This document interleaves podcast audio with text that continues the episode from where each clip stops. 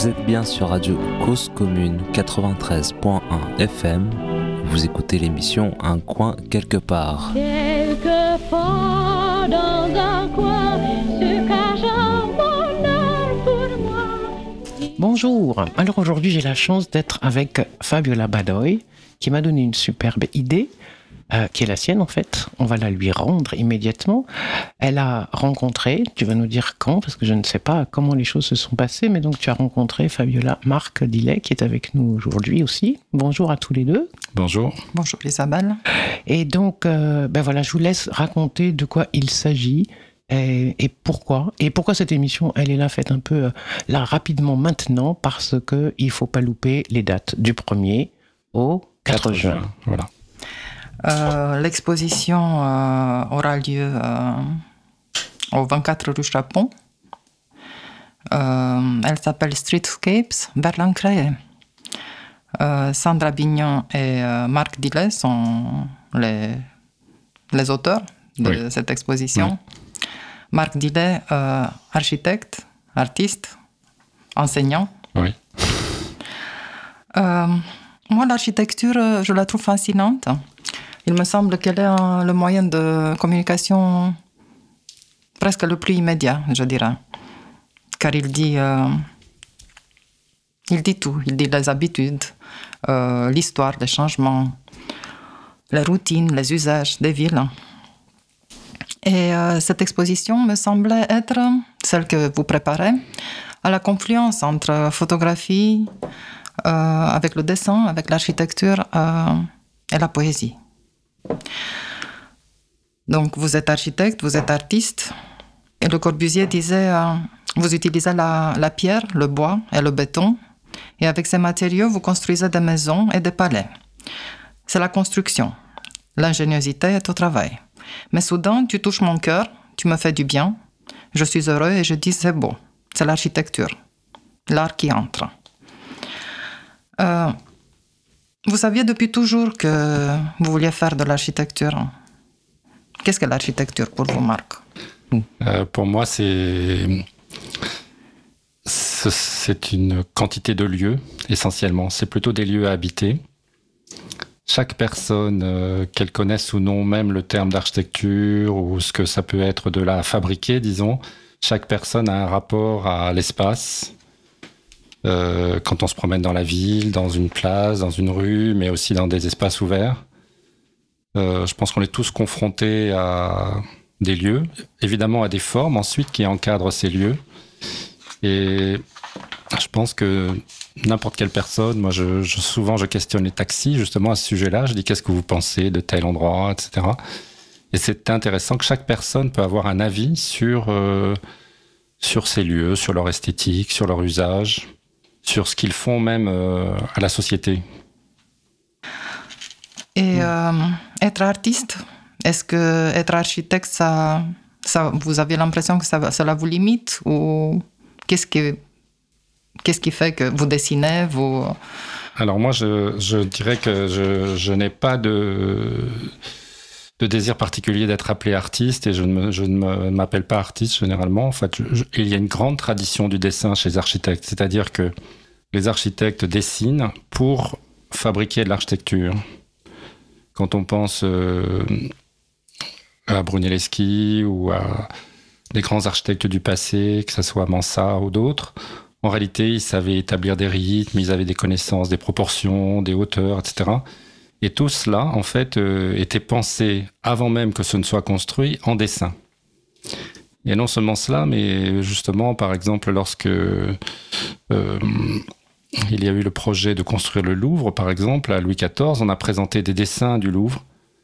Et donc, euh, on, présentait des dessins de ce que ça, ce dont ça aurait l'air, quoi, en fait, de l'imaginer comme ça. Donc, en fait, dessiner, ça fait partie de, de notre métier. Donc, euh, après, quel, euh, quel développement on donne à ces dessins? Euh, pour moi, ça a été justement un processus assez long, enfin, et qui a énormément évolué au cours de ma, je dirais, de ma vie d'architecte, enfin, peut-être de ma carrière, mais surtout de ma vie, en fait, euh, d'architecte, oui. Tu me permettre, Fabiola, les maquettes, ça fait partie aussi du dessin ou c'est Ah. la, la forme d'après? Alors, souvent, en fait, euh, lorsqu'on regardait les dessins, les clients ne comprenaient pas de quoi il s'agissait. Donc, par exemple, faire une réduction en trois dimensions du projet, et ça, ça a été le cas aussi dans, dans- dans- à travers toutes les périodes. Il y avait même une période, en fait, pendant la période Edo au Japon, où les charpentiers se promenaient avec des petites maquettes pliantes, Mmh. et pour que les clients comprennent là où ils allaient habiter, Enfin, quelle serait, par exemple, où serait la cuisine, où serait le séjour? Enfin, bon, c'est d'ailleurs, c'est pas comme ça au Japon, mais la pièce à 6 tatamis, à 8 tatamis, à 12 tatamis, là où on allait circuler, le rapport au jardin, où on allait sortir. Eh bien, ils avaient des petites maquettes qui se dépliaient, qu'on regardait. Et on pouvait même indiquer le jardin et montrer comment on vivait dans cet espace-là. Donc, la maquette est une extension du dessin, on pourrait dire, et encore un moyen intermédiaire entre euh, la pensée, parce qu'en fait, une architecture, avant de la, concevoir avec, par exemple, des rythmes, ou, eh bien, avant de la concevoir, il faut la penser. C'est dire, bon, par exemple, j'ai envie d'avoir des colonnes toutes les 4 mètres, par exemple, ou j'ai envie d'avoir des murs qui font telle hauteur, enfin, par exemple, deux fois la hauteur d'une personne, par exemple.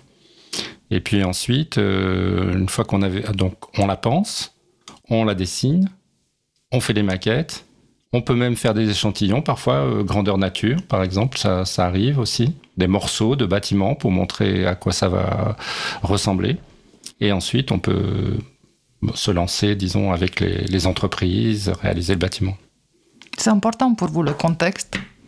Le contexte est très important. Enfin, je pense que je pense qu'il prend une importance curieusement, je dirais, au XXIe siècle, et encore beaucoup plus grande. Enfin, même si, par exemple, on peut dire que l'architecture classique, euh, que ça soit les, palais italiens ou à nouveau l'architecture classique française, on peut dire que Versailles est vraiment dans, un contexte, le château. Bon, mais euh, Notre-Dame était par exemple aussi dans un tissu de, de maisons qui était très très serré autrefois autour de Notre-Dame. Donc euh, le contexte, en fait, euh, le terme est un peu complexe parce qu'on pourrait imaginer qu'il y a un bâtiment tout seul, comme une personne seule, et qu'ensuite il y a les autres. Mais en réalité, par exemple, quand on a plusieurs maisons, elles sont toutes un peu de valeur équivalente et elles sont situées aussi dans un environnement qui est, euh, qui est important, enfin, qui va donner des proportions, qui va donner des aérations.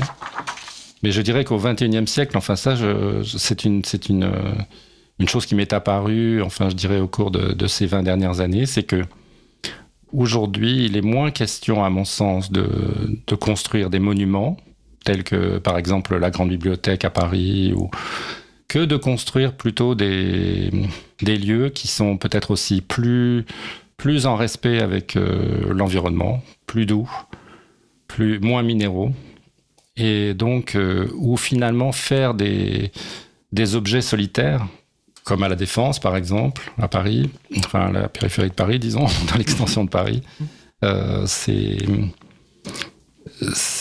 c'est une chose, je dirais, presque un peu du 21e siècle. Je pense qu'on est en train de changer totalement de, de, de paradigme. Enfin, les choses sont, sont en train d'évoluer vers, vers autre chose et que les gens ont plus envie de d'utiliser les lieux de manière tranquille sans forcément euh, que ça soit des, des monuments. Enfin, voilà. Pour revenir à l'exposition, si Sandra Bignon a appelé son projet Streetscapes, c'est des photographies euh, des objets de rue abandonnés. Ouais. Ou... Vous, vous appelez votre projet à vous vers l'ancré. Glissant, il est important pour vous. Oui. Donc streetscapes, ça veut dire euh, paysage de rue, en gros. Et les, photos de Sandra, ce sont des petits détritus, en fait, des petites choses qu'elle a, qu'elle sorties un peu de nulle part. Euh, effectivement, des petits détritus qu'elle a photographiés. Et sa question à elle, c'est est-ce que l'imagination d'un architecte pourrait être stimulée par ces, par ces photos-là? Hmm.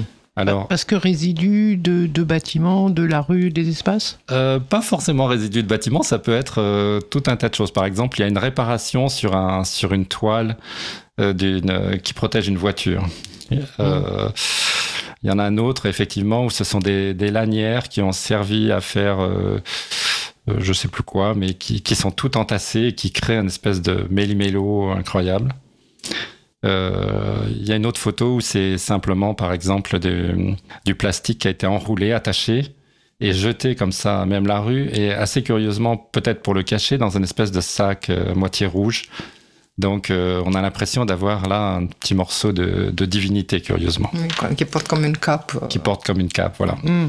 Alors, Édouard, Édouard Glissant, c'est quelqu'un qui est, c'est un auteur martiniquais qui est décédé il y a, je sais plus, une dizaine d'années. Ouais, environ. même pas, ça, ouais. Il y a en 2016, je crois. oui. Voilà. Ouais, c'est ça, 15, 16, j'aurais dit. Et moi, je le connaissais pas avant son décès. Bon, et comme tout le monde, en fait, chaque fois qu'une personne décède, assez curieusement, euh, tout d'un coup, tout le monde se réveille et, et on met le projecteur sur la présence de cette personne qui n'est plus là.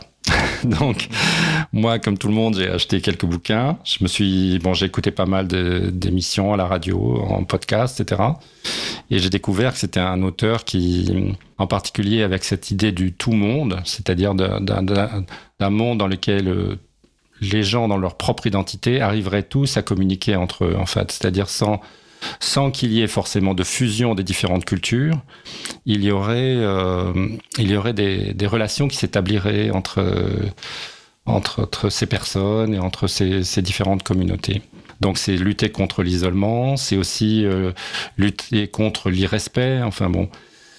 Donc Édouard Glissant, c'est important. Et ensuite, lorsque, au hasard d'une lecture, justement, euh, d'entretiens qui ont été menés, euh, l'imaginaire des langues, en fait, avec, euh, qui avait été fait avec euh, Lise Gauvin, une publication dans laquelle euh, Glissant, elle, elle, elle, parle de l'incréé en parlant de l'incréé comme une notion historique. Et en fait, lui, il dit non, non, pas du tout. Il dit l'incréé, en fait, c'est tout ce qui est potentiellement là, mais qui n'est pas encore advenu. C'est-à-dire, dans ce monde, curieusement, on peut voir qu'il y a plein plein de choses qui émergent constamment, on ne sait pas d'où elles viennent. Et le monde, en fait, il, est, il, a une potentialité extraordinaire. C'est comme chaque saison, chaque, euh, chaque printemps, il y, a, il y a des choses qui sortent de la Terre qui sont totalement... Bon, il y a des choses qui sont prévues, d'autres beaucoup moins. Et donc, il y a, il y a cette idée de... Donc, la demande de Sandra de traduire ces photos de détritus en une architecture, c'est-à-dire que aussi le travail de l'architecte, curieusement, il n'est pas de l'ordre du détritus, parce que le travail de l'architecte, il est toujours pour que quelqu'un vienne s'y abriter, que quelqu'un vienne euh, y habiter, que quelqu'un...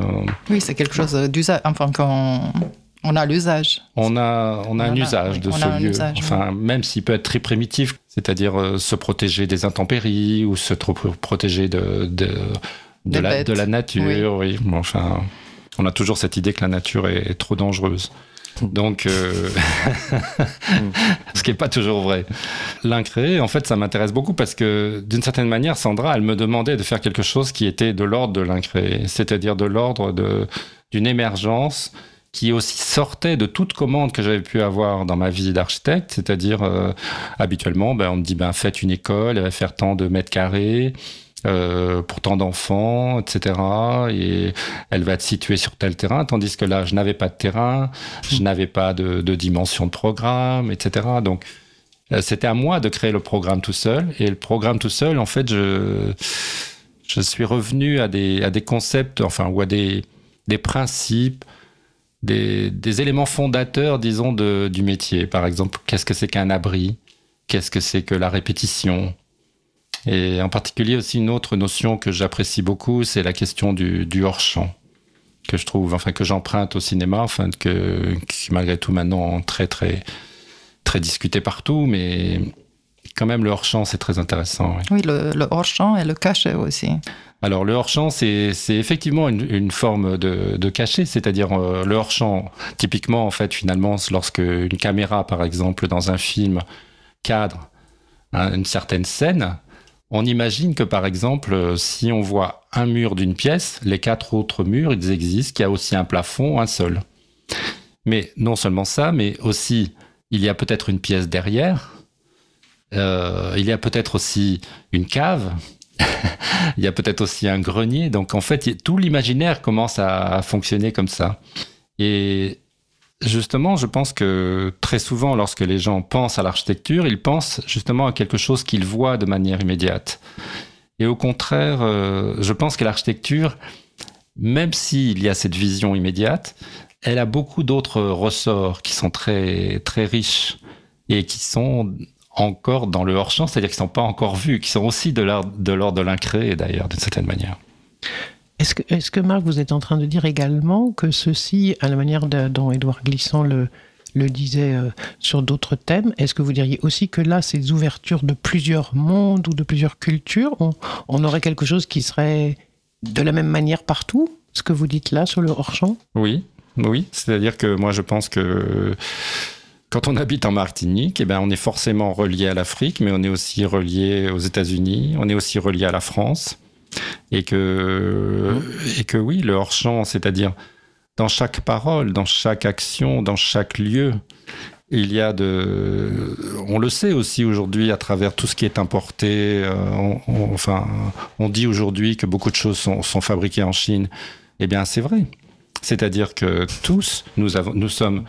Euh, moi, mes lunettes viennent peut-être d'Italie. euh, mon pull a peut-être été fabriqué à Istanbul. euh, mes chaussures, je sais pas où. Enfin, donc, et c'est ça au niveau des choses, mais c'est la même chose aussi au niveau des idées. C'est-à-dire que au niveau des idées, il y a des emprunts. C'est-à-dire qu'il n'y a pas a pas d'étanchéité non plus entre les différentes cultures et que les différentes cultures, elles coexistent et, et elles se nourrissent aussi de L'une de l'autre, oui. les, les unes les autres, bien sûr, oui.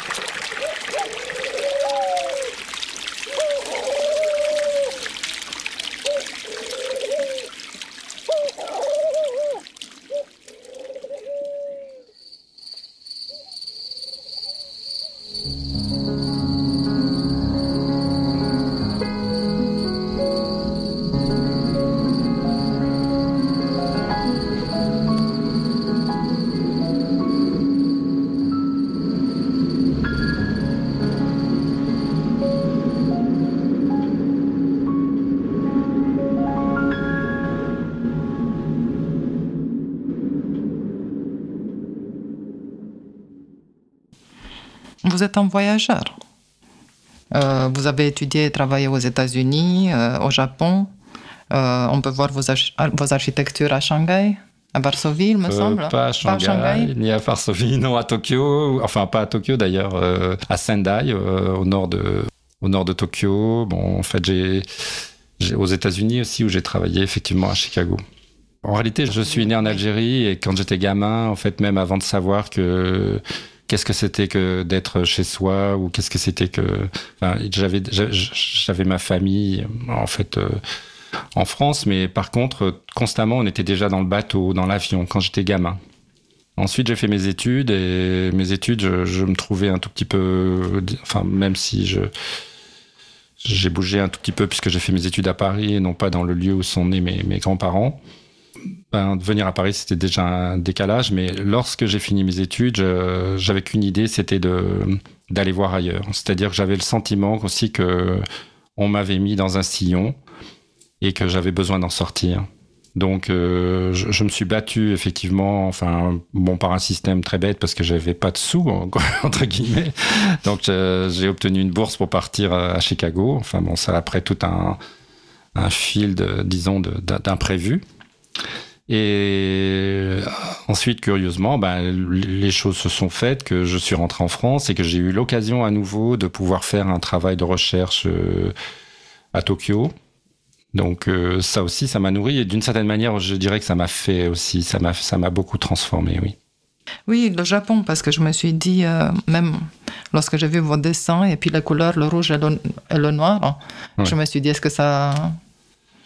Ça n'a pas, toujours été comme ça été parce comme que j'ai- fait beaucoup de j'ai fait beaucoup d'aquarelles, j'ai fait beaucoup de, de choses comme ça. Enfin, c'est-à-dire qu'aussi pour les architectes, par exemple, la majorité des architectes que je- enfin pas la majorité, mais beaucoup d'architectes que je connais, lorsqu'ils voyagent, ils vont s'arrêter quelque part, ils vont faire un dessin de rue, d'une place. Enfin, ils vont essayer de saisir le lieu, peut-être l'âme du lieu. Alors moi, je l'ai fait aussi beaucoup. Par exemple, lorsque j'ai voyagé aux États-Unis, euh, lorsque j'étais encore euh, jeune étudiant, euh, j'ai fait des dessins euh, à New York, j'en ai fait aussi en Louisiane, etc. Bon. Alors, je remplissais des carnets, mais déjà aussi, à un certain moment, justement, j'ai j'ai rencontré Sandra à cette époque-là, à Chicago, et Sandra faisait des performances, et, assez curieusement, je me suis trouvé présent dans ses performances, et j'ai dessiné ses performances, c'est-à-dire que je la dessinais, elle, en mouvement. Ces dessins-là, donc, c'était des dessins qui étaient faits plutôt avec une plume assez fine, et alors, je, je, je, je sais pas pour quelle raison, j'aime pas trop dessiner au crayon. C'est-à-dire, euh, je, je- la, la matière me plaît pas bien, donc d'une certaine manière, j'ai tout de suite dessiné à l'encre, c'est-à-dire aussi sans repentir, ce qu'on appelle. C'est-à-dire qu'on peut pas revenir, on peut pas corriger. Ça, c'est assez intéressant comme. J'ai retrouvé ça au Japon parce que j'ai un peu étudié la calligraphie lorsque j'étais au Japon, c'est-à-dire euh, bon prendre une, euh, un gros pinceau, disons, puis se lancer, vous savez, faire pour faire euh, écrire les les kanji. Donc, ça, c'était très intéressant. Alors, j'ai continué aussi à remplir des carnets, des feuilles, des feuilles, des feuilles. Et puis, à un certain moment, je me suis dit, mais j'ai envie de. J'en ai marre de dessiner tout le temps des choses qui qui sont que les choses que je vois. J'ai envie de dessiner aussi ce qu'il y a dans ma tête.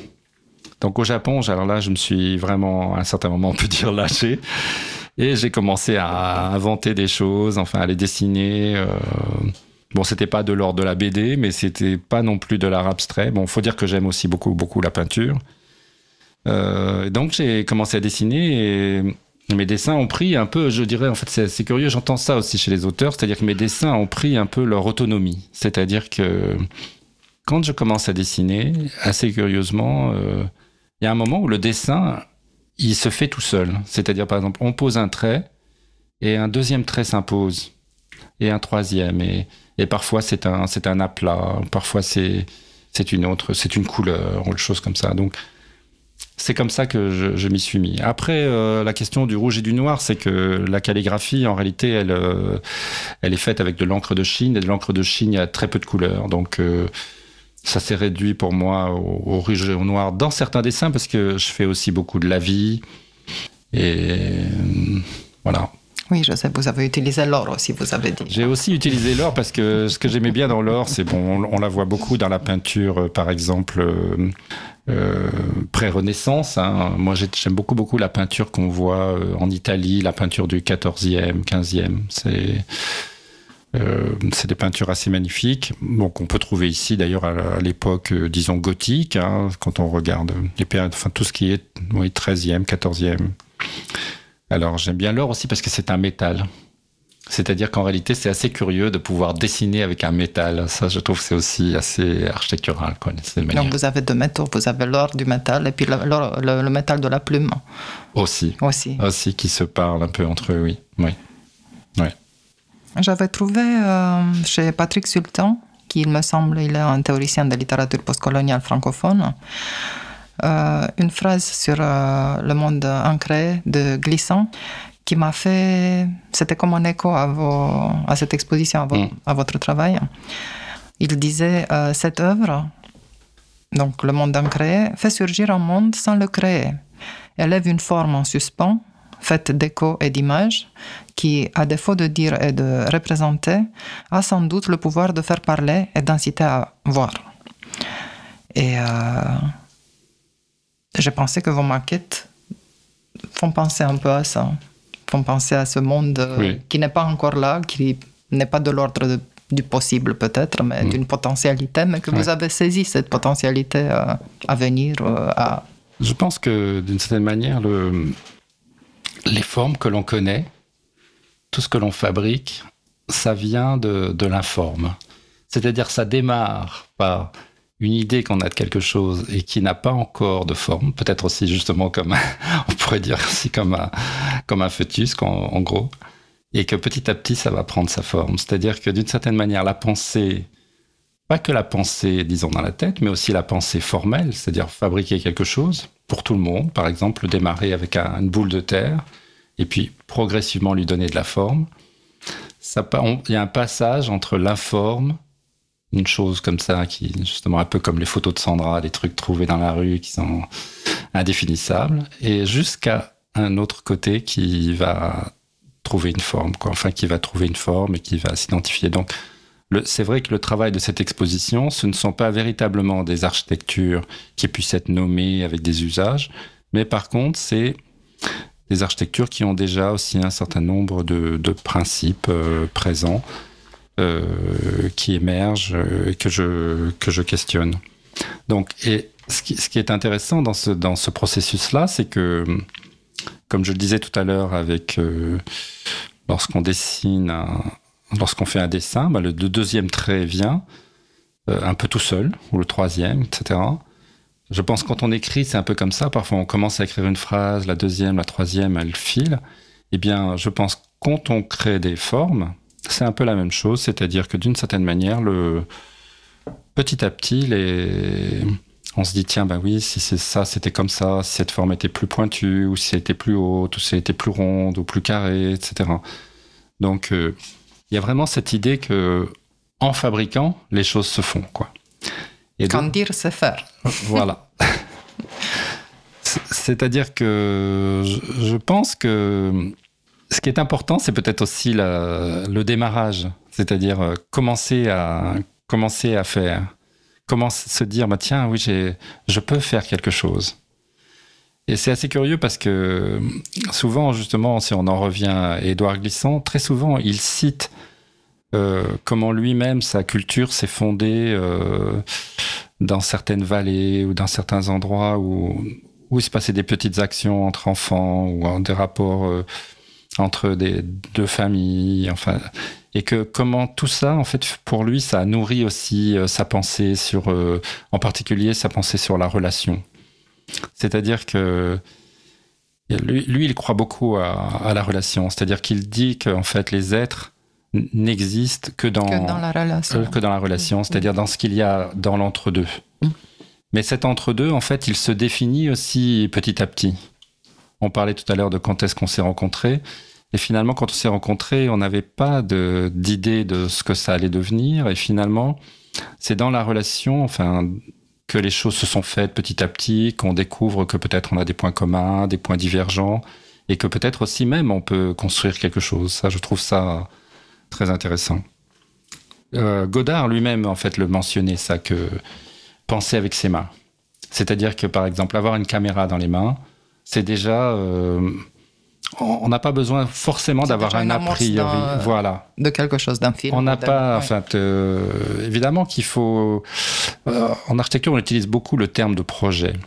Bon, proj- projet, c'est projeter dans l'avenir, c'est c'est avoir une espèce de d'attention de quelque chose. Mais parfois, l'intention, en fait, elle naît en faisant.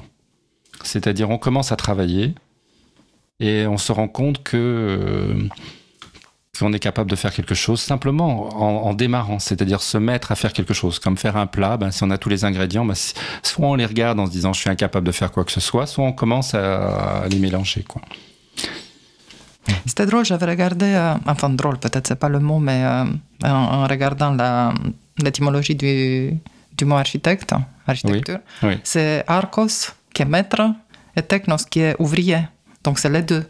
Oui. C'est penser et faire à la à d'une fait. manière. Tout à fait, oui. Vous êtes le maître et euh, Moi, je pense pas que bon, et, euh, dans- comme dans tous les métiers, je pense qu'il y a une formation et que la formation c'est pas c'est pas comment dire euh, inutile, hein, loin de là. Enfin, au contraire.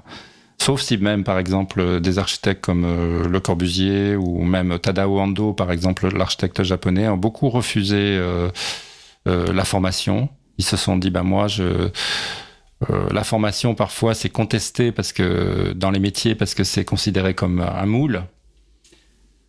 Euh, c'est-à-dire euh, être formé, c'est justement être mis dans le moule de quelqu'un d'autre, que quelqu'un a formaté, que quelqu'un a déjà pensé pour nous. Et ça, je pense que ça aussi, il faut en avoir. Enfin, ce qui est intéressant dans la formation, c'est qu'il faut garder une certaine distance, c'est-à-dire il, y, a vraiment une prise de conscience par rapport à, la, à la formation dans les dans quoi, quoi que l'on fasse, c'est-à-dire au moment où on apprend à faire quelque chose, c'est contraignant. Mais ensuite, il y a un deuxième temps, quand on maîtrise, par exemple, euh, un certain nombre de, de règles, de, règles de, données, on peut s'en libérer. C'est-à-dire, justement, on commence à voir comment on peut s'en libérer. Quoi. Alors moi, je suis justement dans, dans, la, dans ce qui concerne justement la formation. Moi, je suis assez... Enfin, je pense que quand on a un peu de maturité, la, notion de transmission, elle est, elle est assez fausse. C'est-à-dire qu'à un certain moment, eh ben, transmettre, c'est juste euh, donner ce que l'on a déjà. Se Alors, transmettre. Voilà. C'est transmettre ses propres vues, son propre, son propre, ses propres formats, disons. Alors que, d'une certaine manière aussi, euh, la liberté, ben c'est justement de ça n'est pas dans la transmission, c'est dans l'éveil. C'est-à-dire que, par exemple, moi, j'ai enseigné pas mal.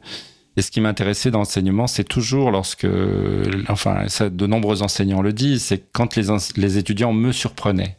C'est-à-dire venaient avec des idées que je n'avais pas anticipées, qui n'étaient pas forcément d'ailleurs forcément bien construites, mais que sur lesquelles on pouvait travailler, que je pouvais les aider à développer, euh, sur lesquelles on pouvait avoir un regard critique et qui pouvaient permettre de de faire des, des choses qui ni moi ni eux n'avaient pensé peut-être au départ, quoi, et qui finalement aussi, euh, alors ça c'est une autre forme de, de l'enseignement, c'est c'est la question de construire euh, l'autonomie, quoi, être autonome.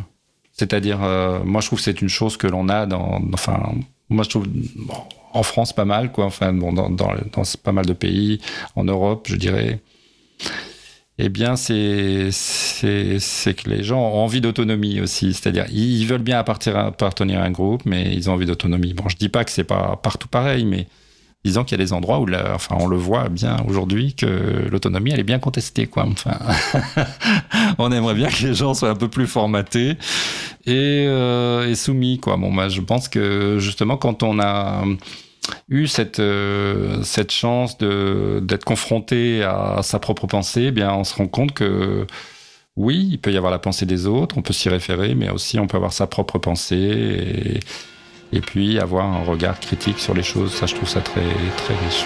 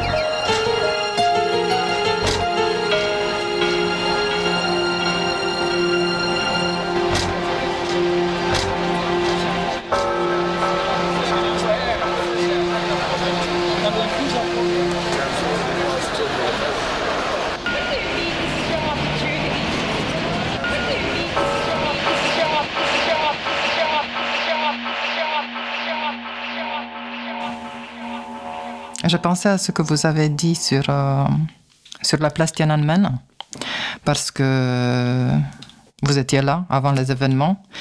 Et je voulais savoir, je voulais avoir votre pensée sur, sur les lieux qu'on construit, sur Oui. ce qu'on fait euh, et qu'est-ce qui se passe après, une fois qu'elles sont.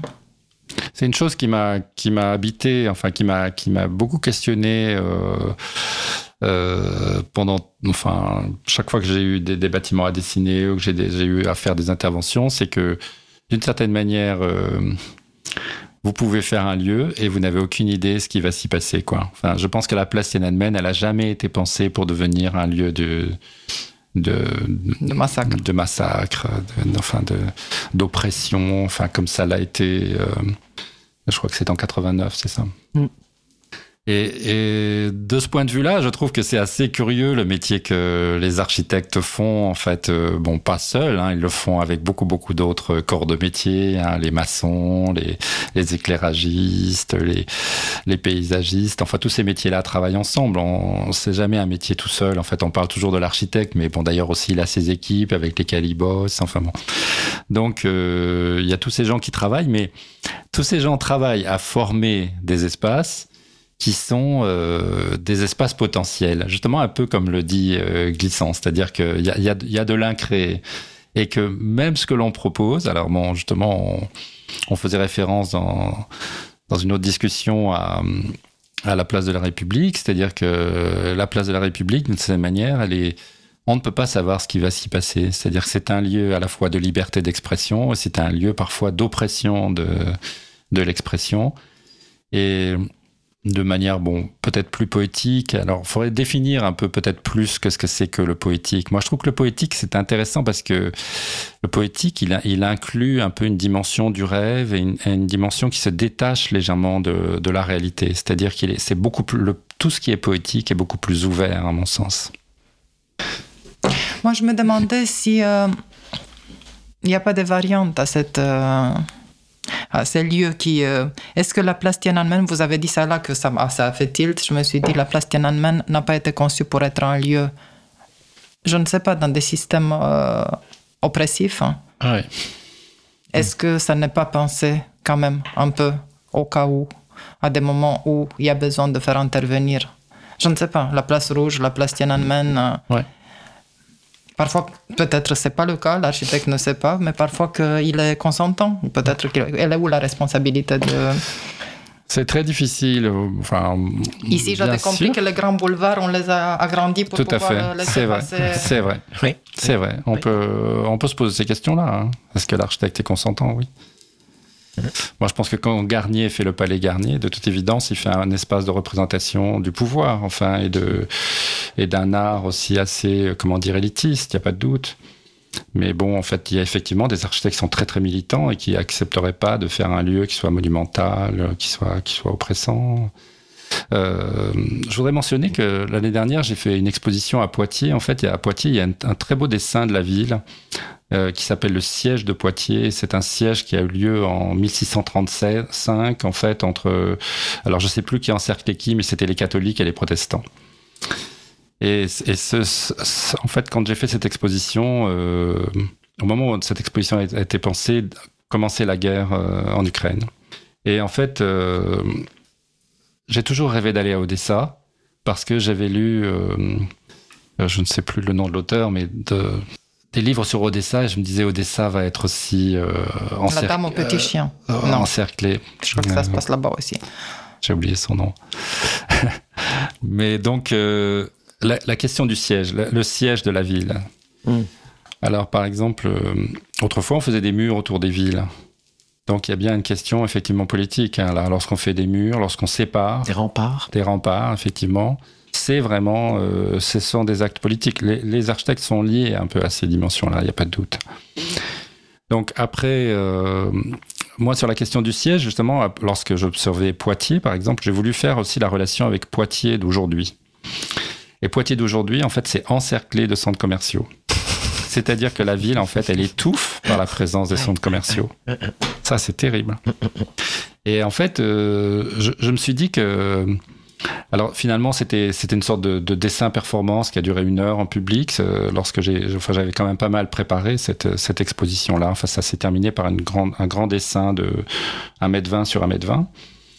Mais là, donc euh, ça commençait avec le le siège de Poitiers en 1635. Ensuite, ça, continuait avec euh, les centres commerciaux. Ensuite, je faisais une référence à Odessa, dont j'avais peur que la ville soit encerclée. Et puis après, je me disais, mais qu'est-ce que c'est le quatrième temps?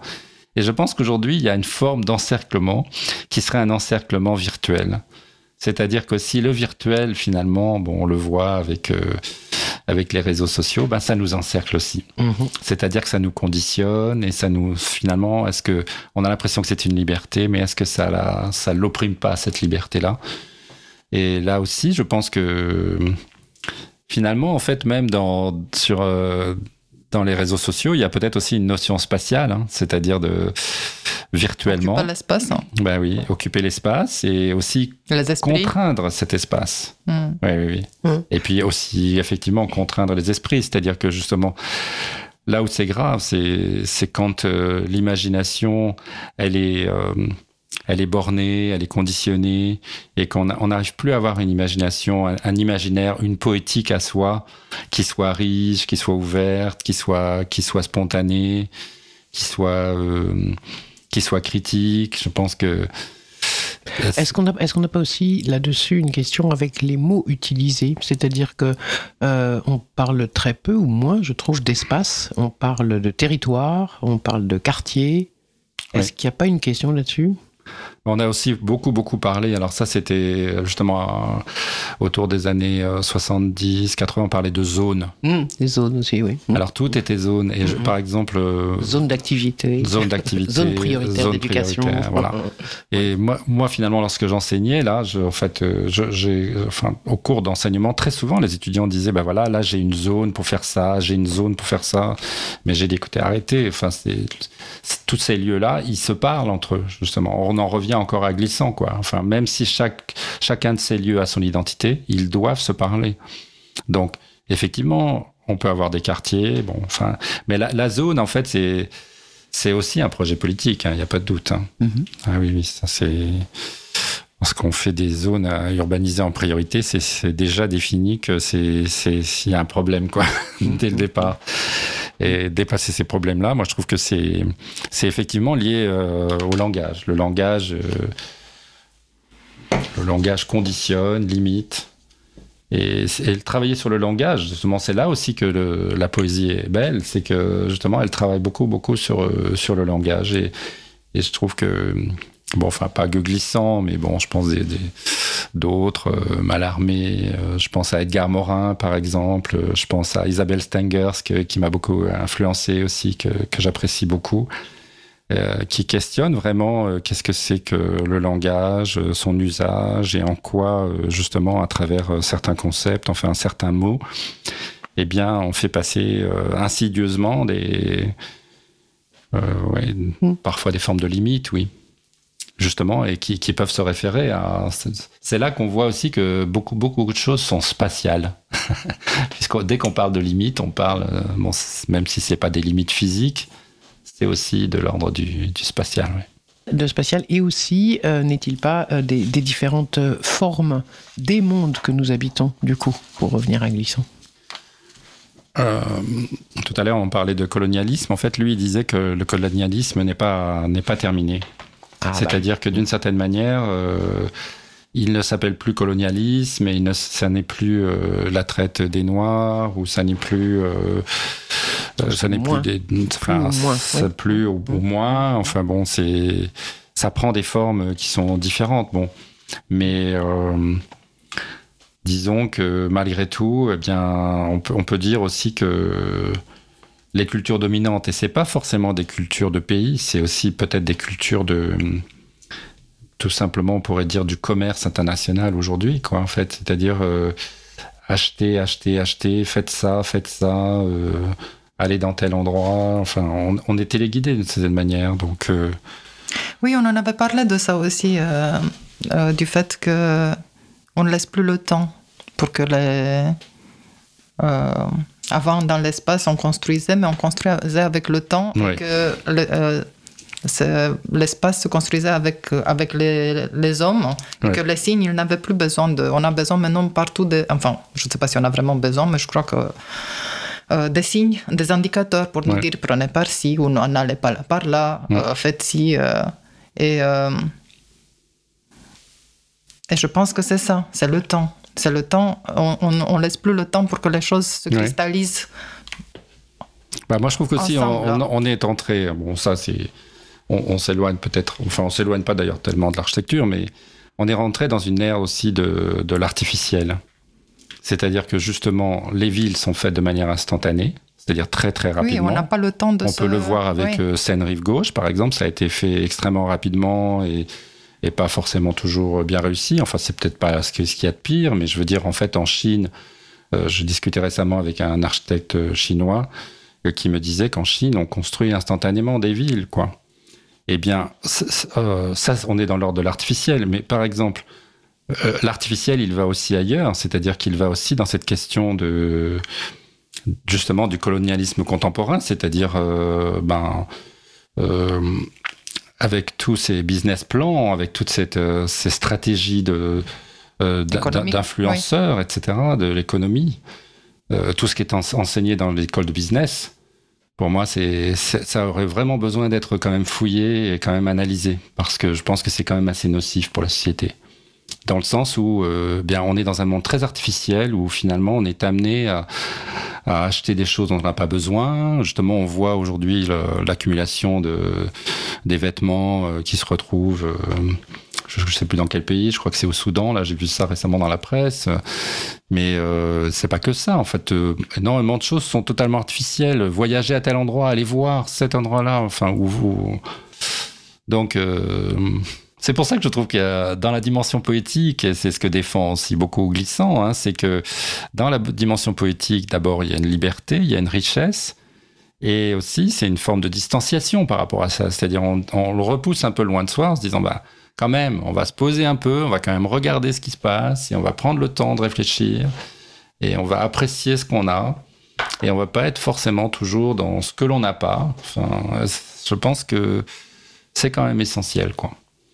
Donc, euh, peut-être à toute petite échelle, justement, le côté totalement euh, gratuit, je dirais, de cette petite exposition qu'on organise. C'est une, une, une exposition qui invite à réfléchir, à se poser des questions, à- et, et qui n'a aucune dimension commerciale. et qui euh, se propose à tout le monde de dire ben oui avec vos mains vous pouvez faire vous après votre caméra vous pouvez aussi regarder et mon souhait d'ailleurs, en fait, je l'ai déjà fait un petit peu dans d'autres occasions, c'est que par exemple, lorsque j'organise des expositions comme ça, c'est aussi de faire participer le public, c'est-à-dire de, dire, bah, regardez votre environnement, qu'est-ce que vous y trouvez de bien, donc le photographier, le dessiner, éventuellement faire des maquettes. Que j'ai organisé ce qu'on appelle un workshop aujourd'hui, c'est un atelier. euh, J'étais invité euh, au Japon, à Tokyo, donc euh, en novembre dernier. Et bien l'idée, c'était que euh, autour de soi, il y a toute la nourriture pour pouvoir faire, mais pas faire dans un sens euh, forcément économique, mais faire pour s'enrichir, pour comprendre aussi quelle est la position de l'homme par rapport aux, étoiles, par rapport à la Terre qui tourne. Euh, ce que j'ai fait avec une artiste qui s'appelle Emmanuel Bouillet, qui était extrêmement riche, ou alors le travail que j'ai pu faire aussi. Là aussi, j'ai été invité récemment en Californie pour observer les incendies avec euh, une architecte qui s'appelle Catherine Ranou.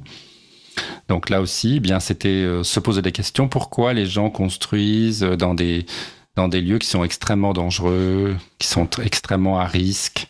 Mm. Donc, en fait, euh, les actions, elles ont pour but aussi de, de réfléchir, de se poser et de- d'avoir, un- comme je le disais déjà plusieurs fois, euh, un regard critique sur les choses. Je pense que c'est extrêmement sain. Un regard critique et poétique. Et poétique, ouais. Poétique, c'est un vecteur, c'est peut-être un moyen. Ouais. Est-ce que, Marc, est-ce que les, les- les résidus ou les déchets euh, qui sont photographiés donc par euh, Sandra Bignon, est-ce qu'ils ont une racine du lieu où ils ont été trouvés par elle et, et- et comment ça se passe ou pas pour être amenés dans vos dessins ou vos maquettes Est-ce que c'est parce que j'ai pas vu l'expo Ouais. moi encore. hein. Certains d'entre eux, oui, ils ont. Par exemple, lorsqu'on voit ce- cette, cette- cette petite réparation de couture euh, au Japon, c'est assez magnifique. Mais euh, par exemple, elle fait aussi des, des photos que, où on peut identifier où on est. Par exemple, euh, des pho- photos qu'elle a fait, prises en Inde, qu'elle a prises euh, aux États-Unis ou alors euh, à Venise. Par exemple, à Venise, ce qui est intéressant, c'est euh, la superposition des couches, comment la ville en fait euh, travaille en couches, c'est-à-dire rajoute, rajoute, rajoute, Oui. et qu'il y a des choses qui se détruisent d'elles-mêmes. Mais est-ce que du coup, quand vous, vous retravaillez ces choses-là, ces éléments de, de, de pensée, de forme, d'espace-là, est-ce que ce, ce lieu, ces lieux restent pour vous ou pas? Ou est-ce qu'ils sont potentiellement transposables ou...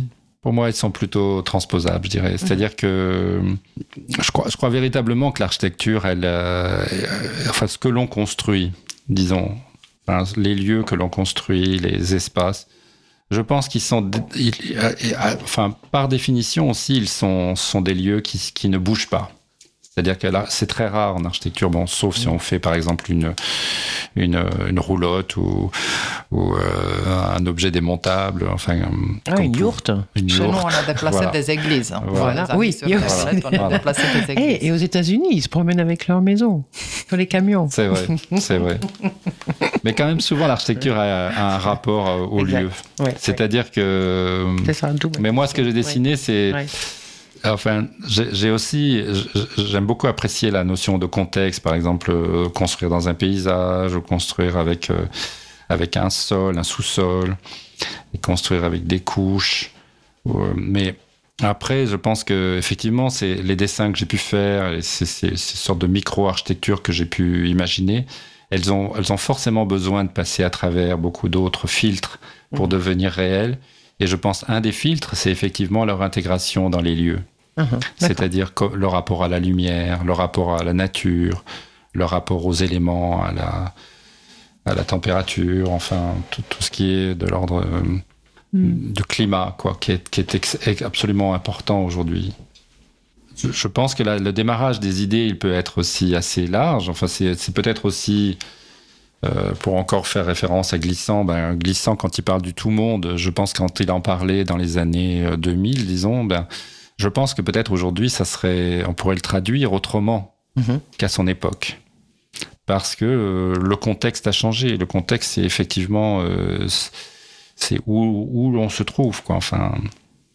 Mais justement, en fait, un procès qui lui est fait euh, par euh, enfin, certains auteurs que j'ai pu lire, c'est que la pensée de Glissant, c'est une pensée justement qui est qui est une pensée euh, noire, enfin, d'une certaine manière qui, enfin, d'une certaine euh, Obédience. obé- enfin, peut-être aussi d'une d'une histoire particulière de, qui a un rapport à l'esclavage et qui a un rapport à, à des implantations artificielles.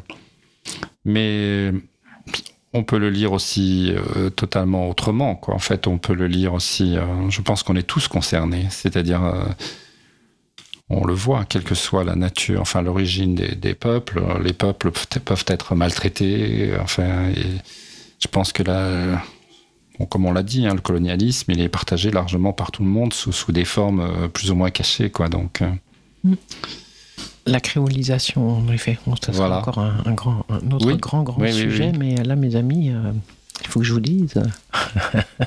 Peut-être euh, on annonce. euh, Voilà. Est-ce que tu peux redonner peut-être euh, des, des précisions sur euh, Donc euh, l'exposition? elle, euh, elle se passe, euh, elle ouvre euh, le 1er juin en 17h au 24 rue Chapon, donc Paris 3e.